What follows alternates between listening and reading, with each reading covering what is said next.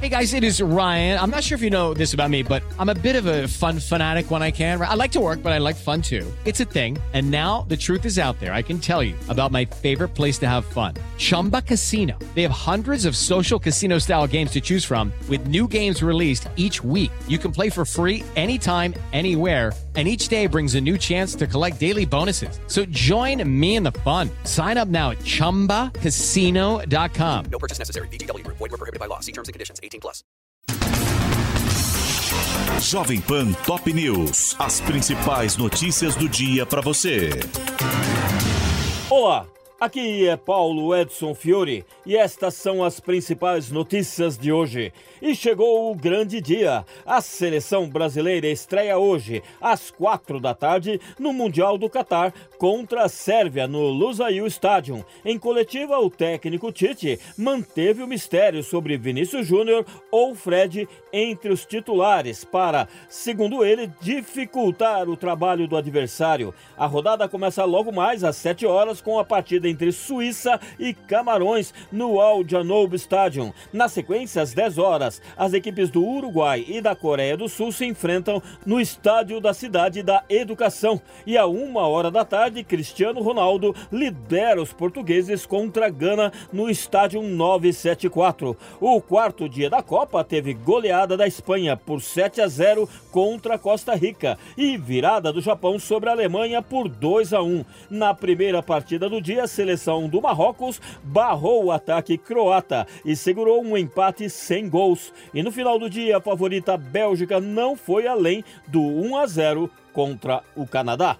Alexandre de Moraes nega pedido do PL para anular votos do segundo turno e multa o partido em 23 milhões de reais por litigância de má-fé, quando a justiça é acionada de forma irresponsável. O presidente do TSE classificou o requerimento como esdrúxulo, mandou bloquear o fundo partidário e determinou a investigação de Valdemar Costa Neto, presidente da sigla, por tumultuar o regime democrático brasileiro. Na decisão, o ministro rebate os argumentos apresentados pela coligação de Jair Bolsonaro e diz que são absolutamente falsos, pois é totalmente possível a rastreabilidade das urnas eletrônicas de modelos antigos. Moraes determinou que a Corregedoria Geral Eleitoral seja acionada para apurar a responsabilidade de Costa Neto em eventual desvio de finalidade na utilização da estrutura partidária e de Carlos Rocha do Instituto Voto Legal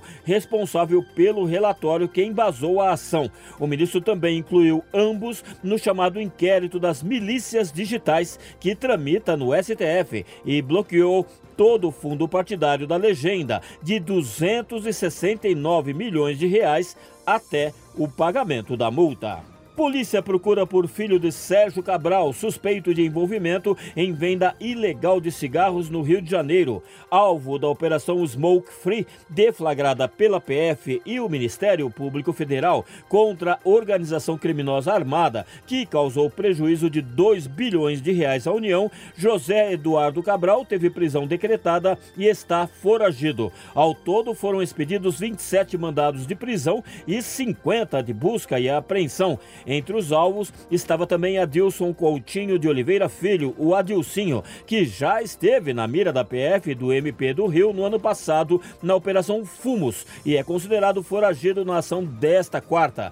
Segundo a PF, dos 27 mandados de prisão, 15 são contra PMs de seis batalhões, além de dois bombeiros e um agente federal. Ao final, 12 pessoas haviam sido presas. José Eduardo Cabral, um dos alvos da operação, é dono da ZC Entretenimento, produtora de eventos, feiras e shows. Em nota, a PM informou que o ex-governador Sérgio Cabral passou mal dentro da unidade prisional da corporação em Niterói, na região metropolitana do Rio, ao saber do pedido de prisão do filho e precisou de atendimento médico. Parlamento Europeu diz que a Rússia financia o terrorismo. Os deputados afirmam que ataques de Moscou contra civis na Ucrânia e a destruição da infraestrutura violam direitos internacionais e estimulam o bloco e os Estados Unidos a isolar ainda mais o país. A resolução, que foi aprovada com 494 votos a favor, 58 contra e 44 abstenções, é simbólica,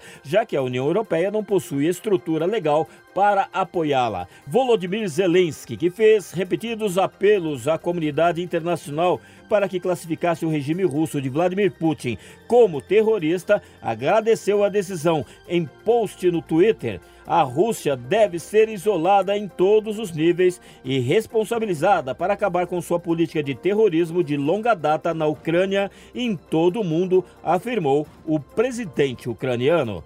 Este é o podcast Jovem Pan Top News. Para mais informações, acesse jovempan.com.br. Jovem Pan Top News. As principais notícias do dia para você.